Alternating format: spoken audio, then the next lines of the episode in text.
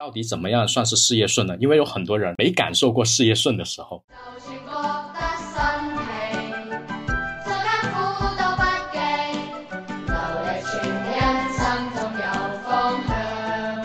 当你走进个房子，你就觉得这个房子磁场不对，其实你的第一感觉会告诉你的，这个真的是挺奇妙的一个事情。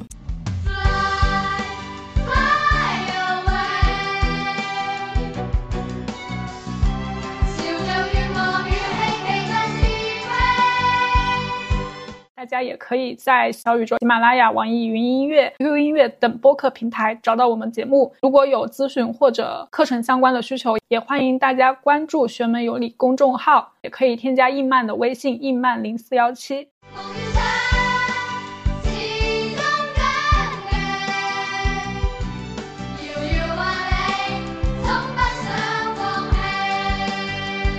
Hello，你好呀，欢迎收听《玄门有理科学搞玄》，这里是伊曼，我是十三。我明明已经很努力了，但是成功和收获到底什么时候来？我们今天的这一期节目，相信可以得到一些答案。我们的老听友呢，应该还记得我们在六月份的时候开了一堂风水小课，主打的是一个兴趣班。我们今天的话，邀请到了一位非常好运的嘉宾。这一位嘉宾的话，他就是在当年特别有品位。要用“当年”这个词吗？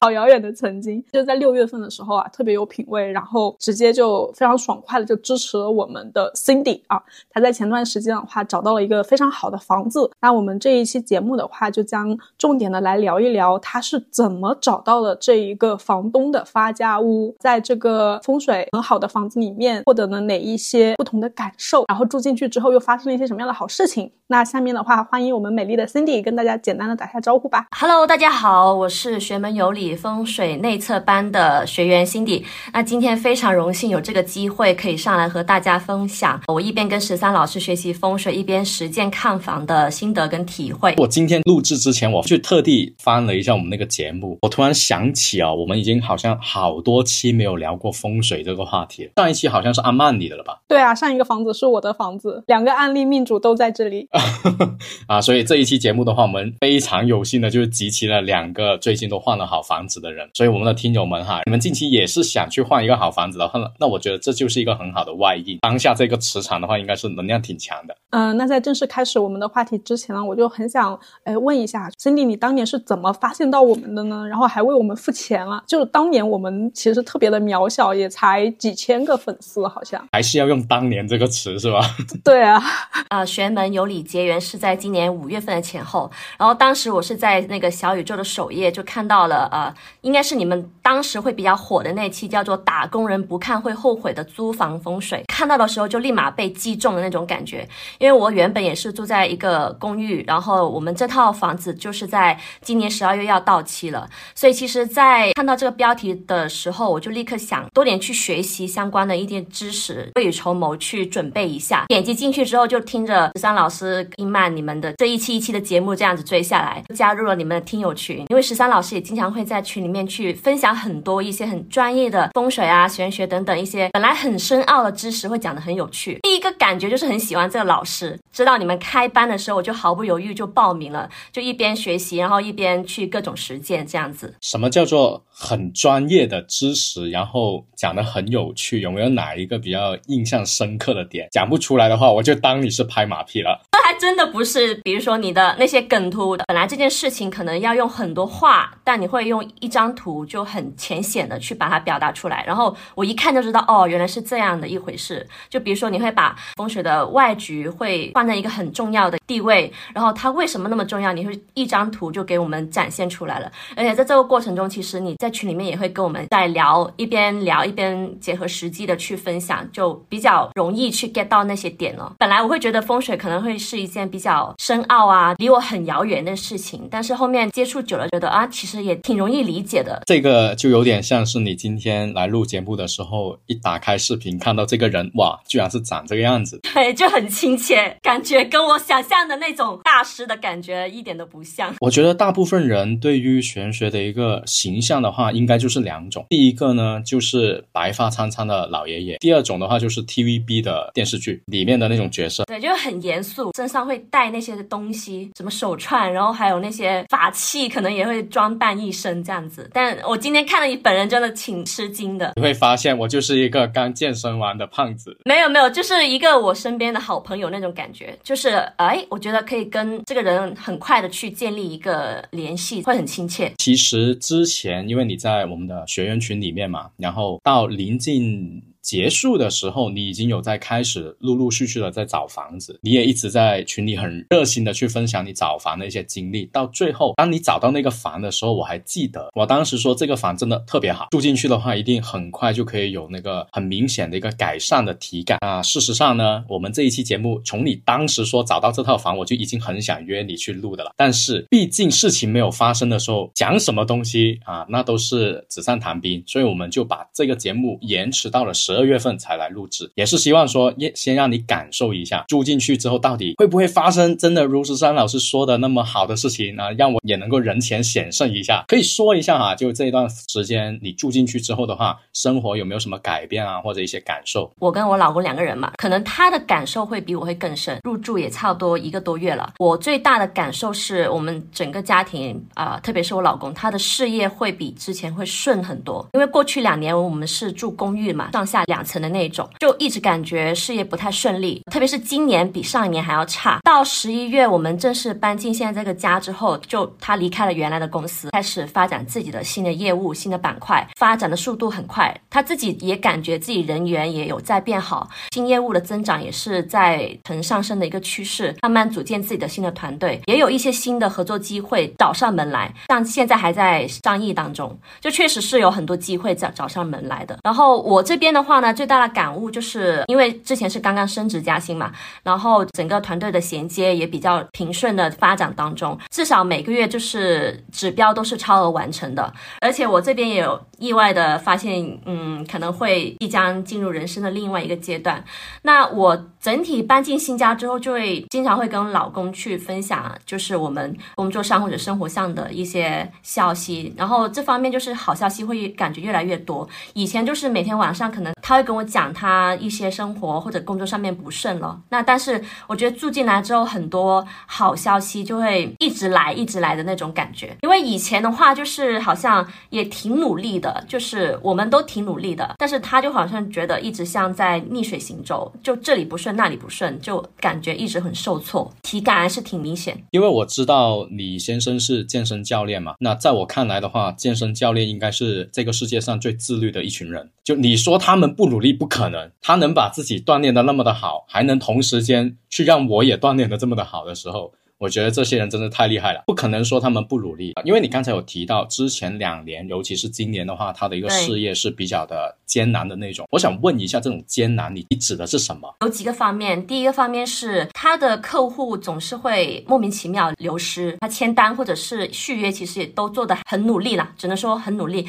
但是有些客户就是，哎，突然之间好像有什么要去外派的，突然生病了就不续客，或者是要提前要退费啊，他也挺郁闷的，其实。是跟他的技术没关系，对对对，他也是一个特别厉害的教练，他也很有经验水平，但是总是会遇到莫名其妙的客户，对各种问题。上不了课，你要客户来上课，他消了课之后才会有消题嘛，所以的话会莫名其妙很多客户的流失，他上一年累计的客户可能在今年莫名其妙就会流失掉，他也是拿的是美国那边的那个资格证，在专业上面是没话讲的，但是好像总是抓不住这些客户，另外一。点在工作上面，今年的话就遇到了一个新上的教学主管，他就搞那种山头主义嘛。然后的话，他是属于老一批的教练的那一批，新的教练主管就会觉得他想培养自己的势力，所以在无形当中会对他的工作有很多阻力，有点像遇到小人了这种感觉。我觉得这一些应该是特别多听友或者说我们的职场打工人的一个心声啊，就是我的成功之路为什么永远都是在修路的一个状态？对，很坎坷。课，他就是很努力的去签约，然后上课，然后跟客户客情啊交流啊，很努力的去做。但是这两年真的确实是挺坎坷的，特别是疫情放开之后，我们感觉应该说是会更好，但是没有，反而今年比上年还要差。我还记得当时你找到那个房子的时候，我在群里看到了，我是特地私信你啊，因为我觉得有一些。事情可能不太方便在群里面说。当时是告诉你说，这个房子如果住进去的话呢，你先生的桃花人缘、异性缘一定会非常的好，一定要注意一下。你当时是跟我说，好像是住进去三天是吗？我发生什么？你这里可以给大家说一下。会有一些以前的一些像同学啊，或者是一些女性的，给他私下做教练、做上课这样子。对，就是会有这些找上门来的，说要想私下去做指导的这种情况，还几个不止，不只是一个两个，加起来应该有七八个了。现在，各位听众朋友啊，你们可能没有在录制现场啊，但我们现现在是可以看到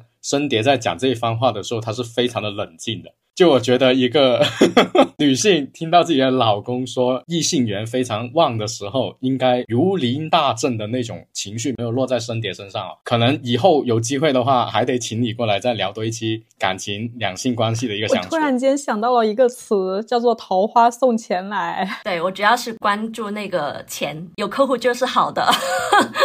不过当时这个房的话，因为一看它确实很好，好就好在特别的围拢有情，而且那个气口的话是特别的近嘛，所以我当时看到这个视频的时候，给你定的那个断语就是说一定会发的很快啊。那这个很快，你就你的感受是有点出乎我的意料啊，就是你当时在群里的分享是住进去三天，然后事业就有了一个契机的改变，而且是落实执行，而不是说来了一个虚无缥缈或者说正在洽谈的一个机会。因为因为我老公已经转出来做自由教练了，他就是直接说要想私下上课，就直接就给他定一个月或者两个月怎么样上一个计划，就是很实际的一个一个东西。像当时的话，其实有看到你在群里面说你找了很多很多的房子，那像在我们找房子的这个过程里面，有发生一些什么样的故事吗？这里面的故事太多了，因为我前后大概光是线下跑的话，也跑了有五十套房；线上的话，大概也应该看了有一百套。线下的话，我是一个区域一个区域去跑的。在这个过程中，首先是我中介至少是换了五个人，才换到我现在这个小哥，就很负责的一个人。一开始的时候，我的需求其实是很明确的，但是中介那边可能是有他自己在主推的项目，还有一些想法，所以。他会给我看很多我一开始就明确表示不想看的房子，所以其实在这个过程中，我也看了很多 很莫名其妙的房子。比如说有一套，我有在群里面说过一个老人的去世房，人是很奇妙的一个，就是你当你真的走到那个房子之后，你是首先你的鸡皮就会起来。一进去这个房子，因为它是开门见灶的嘛，一打开就是一个灶台，里面很乱，乱七八糟，所有窗户窗帘全部拉起来，里面乱七八糟都是那些老人的那些东西。当时。进去走了一圈，我就出来了。然后后面为什么知道这是一个老人去世房？是因为当时我有一个闺蜜也是住同一个小区的，我就跟她说啊，我是在什么时候我我去这一栋看了，我跟她讲了，她说这一栋好像是这个月还是上个月会有那种滴答的声音，就是我不知道是不是那一套，但是我好像冥冥之中感觉它就是老人去世房，就是他走了，里面的东西也来不及打扫清理，就直接租出来了。现在想起来都是汗毛直立，就要。相信自己的体感，对吧？一走进去的时候，对，当你走进了房子，你就觉得这个房子磁场不对，不对就是不对，就是其实你的第一感觉会告诉你的。这个真的是挺奇妙的一个事情。这个观念之前好多期节目里也说过，咱们呢不要对生活抱有太多的侥幸心理，不对就是不对，不行就是不行，不要就是不要。真的，这个是真的。包括我找到我现在的这个房子，当时我是一进来，它一打开门，你就会发现它那个阳光就会。洒到你身上。就很温暖，因为我们是大概是十一二点的时候来看我现在这套房子，就是那种感觉就觉得很对，很对，那种刚好一进去，然后阳光洒在身上，然后清风拂来，就特别舒服。我觉得，嗯，就是这一套了。因为也跑了有五十套，所以人的那个直觉，你真的是不得不信的。特别是女生，我会很相信自己的直觉这个东西。像你当时的话，线下看了五十套，大概是多久的时间完成的？是几个月里面看完的？大概是六月份前后是报了学。门有理的那个风水内测课嘛，当时我就想去提前去看了，就只是那种去实践嘛，当时没有想着马上要定的那种想法，就当时是六七月份已经是开始去跑这个线下的市场，我是谋定了几个小区这样子，开始是约了中介去上门去看，看了之后就觉得不太行，六七月份看的时候，刚好那个片区是在有一个装修，有的房子是刚好面对拆迁的。一个地方，拆迁房是绝对不行的嘛。对面在拆迁，在动工，记得很清楚。就十三老师说，这种房子是绝对不能要的，当时就不要。但其实那个片区的房子户型还挺好的，而且也不贵。没办法，就是不行啊，你你就是在拆迁，动了大忌，所以就直接就不要了。六七月份看了一下，就后面其实九月就没看了，缓了一下。十二月之前，我想着要把这件事情定下来了，所以十月份是集中去看。十月份前后应该是看了三十到四十套，是主要是在这个阶段看的。你看了那么多套房，但你都没有成，看了五个中介嘛？他们是怎么又？一直愿意去帮你，还一直帮你找呢。其实有些中介是真的不愿意，不愿意的话我就换一个人嘛。换人了之后，就是刚好，因为我们在看房的过程中，我会很明确的告诉他我的需求是什么，希望是南向的，能照到太阳，阳光要很充足。我希望有个阳台，房子也不能太旧，要带家具等等。就是我很清楚的把我的需求告诉他，并且强调说，假设我找到合适的房子，我马上就能签约。其实马上能。签约对于中介来说是很重要的一个提示点，因为他要冲当月的业绩，所以会特别关注我这边的一个情况。就有好房子就会跟我讲，跟我推荐这样子。这个知识点要记下来，马上签约。月底出去找中介，再加上这个话术。对，而且在这个过程中，他在跟着我们跑嘛，我们也会买水啊，或者是些零食啊，下午茶也会一起这样子，也会跟他聊。自己本人也是属于比较喜欢聊天的，我就会抓着他。啊，了解小区的情况啊，这附近的情况啊，等等，聊多了，他就会觉得啊，你这个客户好像也挺不错的，人还挺好的。人人都喜欢鸡腿啊，这里又可以 Q 到我们之前的节目了，行运超人那一期啊，没听过的听友们记得回去复听一下啊，那一期节目非常的好听。你因为你是有上风水课嘛，所以你会知道说房子的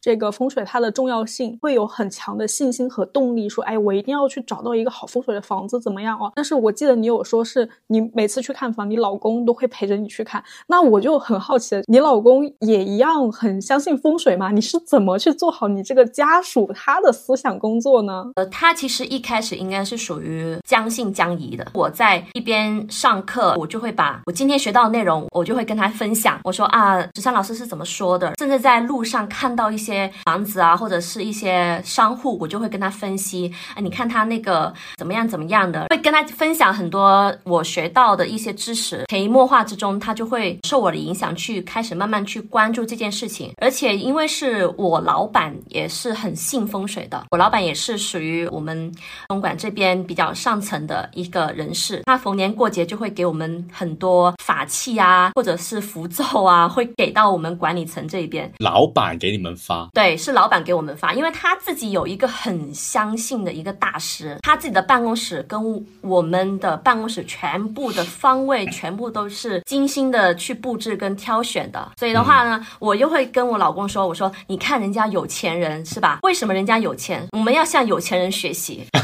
这是他投资的一部分，包括逢年过节给你发的东西。我就说，反正有钱人为什么会有钱？我们跟着有钱人做就准没错。你下次这样子，这一期节目出街之后的话，你记得在你的办公桌打开那个界面，然后让你老板看到，他就知道你也懂，就觉得跟你有话题。他其实觉得我会懂一点。我们办公室有一个对出去就是两栋楼之间，一开始的时候我没有留意到，他是两栋楼之那个大师就让我老板在这个位置要放一些植物。当时我不知道，但学完之后我就知道，哦，原来是天斩煞离卦砂啊。他就是放了一棵植物在那个办公室那个片区。我进去办公室的时候我就说，啊，这个有个煞，这棵植物就是用来挡煞的吧。然后我老板就是那种对我点点头那种感觉，对他说，对对是是是。你看，这就是贵人运也来了哈，所以知识就是力量。我们都是沐浴在科学主义之下长大的一辈人嘛。那虽然心里面作为一个广东人，可能我们会去天然的相信他，但是呢，心里面还是多多少少会有一些犹豫。那肯定是在学习的过程当中，哎，一边学一边得到了正反馈。我印象当中，你第一次最震撼的正反馈就是你那个猫砂盆的故事。我们是住那种上下两层的公寓式的嘛，起初找这个房子也是为了方便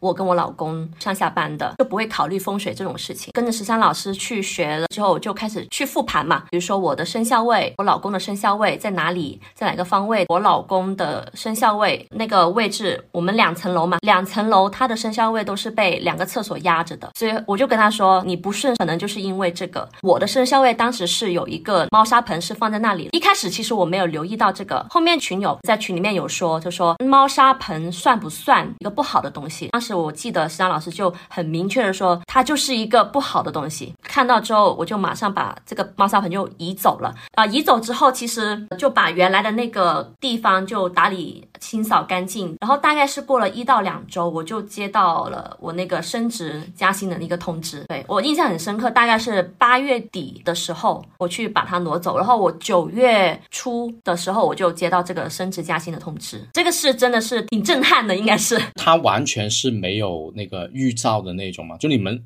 公司升职加薪这件事情都是提前两个礼拜才通知的吗？因为我是我们部门的一个主管，今年我一直是大部分时间是超额完成的，在业绩跟工作表现上面，其实公司是一直有观察注意到，我们部门刚好 leader 调走了，然后现在需要一个新的人接，所以当时就是有传，可能第三季度要有人去接这个位置，空了一个岗位，就可能会有这个机会在九月初的时候，我就刚好啊，原来是我，幸福就是。这么的突然，有的时候临门一脚差的就是那个猫砂盆，也有可能是，其实我运势一直都很不错，就是这个猫砂盆给压着啊。其实这一个也是我们做玄门有理的一个理想，或者说是愿景之一哈。就我们很希望听友们，或者说跟我们接触的人呢，可以跟着玄门，就跟着我们两个人一起来栽种那个好运苹果树。就这个概念的话，在之前几期节目里面有提到过，因为我们的运势是很值得要去呵护的一件事情，那一起来。栽种这一个好运的苹果树。也因为接近年底了，可能是，所以我们这几个月一直陆陆续续给了很多的听友小伙伴一些建议啊，或者说是一些看过奇门的、调过风水的。那在年底的时候甲子月了嘛，所以的话也有很多人给反馈，那就让我会意识得到一件事情，就有很多人他们之前就像你老公一样都很努力，真的，就每个人都有自己的那个应该成功的理由，对吧？因为我明明做了这个事情，为什么老板看不到？我明明做了这个项目，为什么客户不理解我？为什么客户不买？账，我明明做了很多的付出，但我的同事他怎么就是要背刺我？就会有很多的小伙伴，或者说是我们的一些听友，他正在经历这些东西。然后呢，也有特别多的一些朋友的话，就跟着我们哈，通过各种各样的方式啦，可能换壁纸啊，可能说避开一些不好的事情之后的话呢，也有发生过一些改变。这就让我会不禁想到今天我们要聊的这个话题，就是我明明很努力了，但是我的成功到底什么时候才能来？这也是为什么今天会请到深点来这里的一个原因，因为从他这个故事身上的话呢，我会很深深的感受得到，就一句话可能会比较文艺一点哈。我们人在天时里面，老天爷的那个运势里面的话是摇摆不定的。老天爷给你好运，你就有好运走；老天爷没给好运你的时候，你就是要去栽跟头。那这个时候的话，人在天时里摇摆不定，我们能靠的是什么？靠的就是那个风水的立足点。你现在站的那个地方，你住的那个地方，就是你生活的底线。所以我这里其实就很想去跟深点你聊一下，你以前的那个房子跟现在这个房子对比起来，包括我记得你有跟我说过你们家。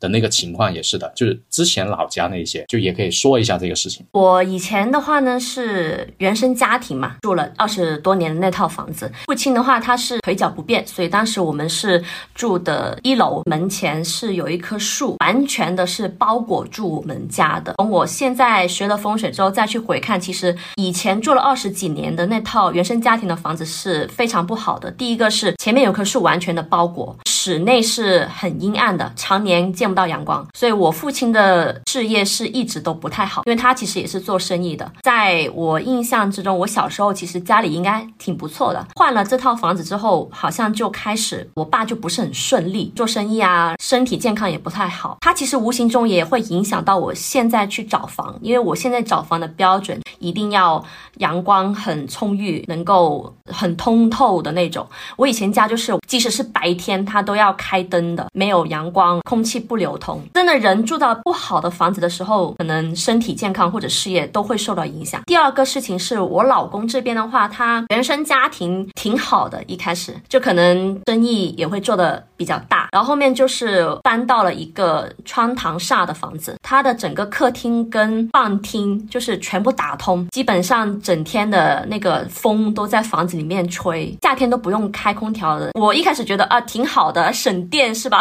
然后还很舒服，嗯，其实是不好的，而且这种房子是会让家道会慢慢的中落。对，就温水煮青蛙的那一种。所以最终的应试，我老公这边二一年的前后吧，遇到了很重大的一些生意的问题，家里破产了，然后把所有之前买的那些房子财产全部变卖掉，才把之前做生意亏掉的那个窟窿给补上。前半生可能所有的打拼积累了下来的东西全部还回去。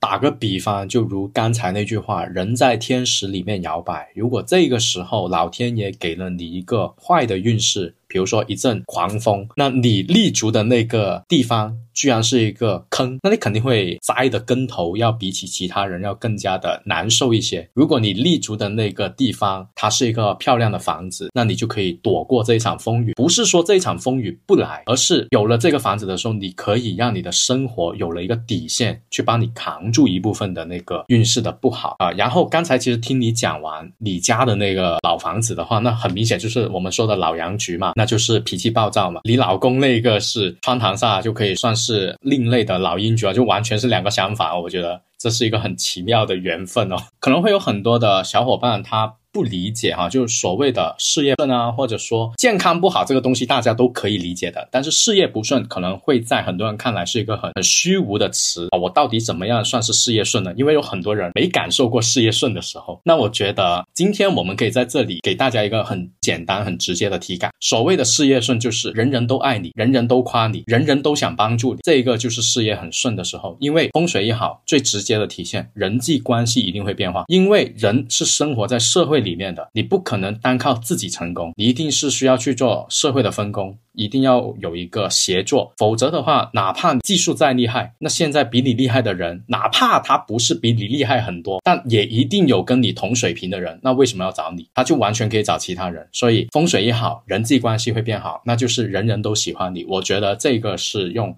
现代化去讲的时候，大家都可以马上的感知得到的一个标准了啊！你就可以回想一下啊，我们的听友们。你们现在可以回想一下，在工作上你到底是不是一个人人都爱你的一个角色？我们今天聊的这个话题，刚才有说过嘛，就是我明明很努力，但是成功到底什么时候来？这个问题，我觉得很多人都会有自己的答案啊。如果有想法哈，或者说如果你们是有自己的另外一个观点的话呢，当然可以在评论区给我们进行一个留言。但是在节目里面的话，其实我很想给各位去分享我们小报群里面的一位听友哈啊，在这里的话可以 Q 一下他的名字，就是 HC。应该有很多的小伙伴是知道她的啊，就是好吃妹妹哈。就这个小姑娘呢，因为太多话说了，就很好奇她的紫薇盘到底长什么样子，她的命主到底是谁？就天同巨门吧，可能是她当时在我们的群里面闲聊的时候，可能有有涉及到风水这个板块，然后当时有聊过一些感受出来。她当时冒出了一句金句，确实是让我有点惊讶。就他说呢，努力是一直需要去努力的，但是收获要体现出来的话，得靠运气。这个总结是非常到位，就好像说你是一个学霸，你很用心、很刻苦的去学习，你不可能跑去跟老师说：“老师，我今天已经学习好了，你赶紧给我安排高考啊！我明天一月啊，一月一号我就要考试。”不可能啊！老师只会告诉你说：“孩子啊，高考在六月份啊，对不？你还是要等那个时间，然后出结果进大学，你可能要等到九月。不管你再怎么努力，你再怎么什么学霸，开学的时间就是在那个时候，你不可能去改变的。所以运气是一定要等你才能得到，而努力当然是。你一直都需要去干的一件事情。我们现在就是说，你有努力了，那这个运气你到底是错过，还是说因为你自己给了自己一个好的环境之后的话，你能够把它给把握得住？这是我们今天聊这一期节目可能想带给大家的一个心得的分享。不敢说它是一个。标准，但起码是一个值得让大家去留意的一个案例吧。你想这个，其实我有另外一个案例可以分享。我换了这个房子，最大的体现是在于学习找老师上面。我去年也为找老师这件事情氪金，但是呢，我去年因为是住之前那套房子，那套房子呢一个三居，它是没有客厅的啊。北京的这种合租房嘛，那个客厅的窗户是非常小。我的那一个房子，它对出去就是在建房子。我搬进去两年，它盖楼盖了两年，所以就也。没什么好运嘛。就去年不是魏老师也花了挺多钱吗？但是呢，我去年的老师是比较高冷啊，我们是没有什么交流的，我们就只有上课啊，听他的课，在课程上面有一些互动，但是我们私下是完全没有任何互动的这种类型。我当时会觉得说，哦，老师好像一直都是这样啊，因为我们自己上网课啊什么的，老师也是这样，人家私下也不会回答你的问题嘛。但直到我今年换完这个房子之后，十三老师他有推给我他的一些老师，这个老师可以理解为贵人，因为我这套房子对面他就是贵人杀，他们的风格就特别的关注你，他可以给你一 v 一的小班教学，开头永远都是那一句话：今天有没有问题？有问题说。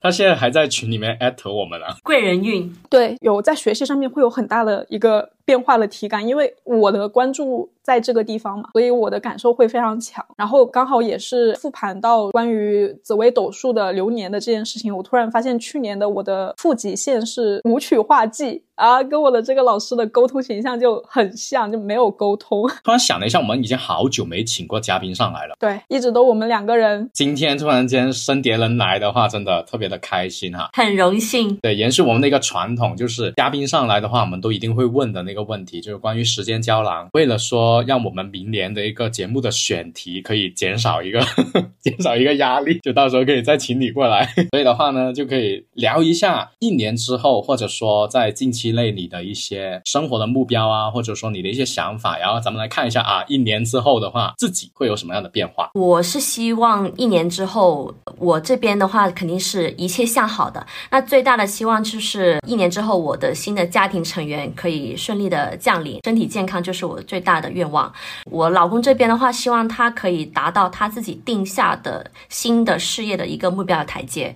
我这边的话，就希望可以趁着可能接下来会有一个比较长的假期。可以好好的去调整、提升自己，那可能是进入人生的第二个阶段了，可以去慢慢去挖掘第二增长曲线。那我们一家人可以身体健康嘛，家有余粮，一切向上，就是我最大的愿望。就我感觉，我们这样子的一个习俗，如果或者说这么的一个习惯再做下去的话，我都感觉我们要快成为那个许愿的神明了。许愿树上。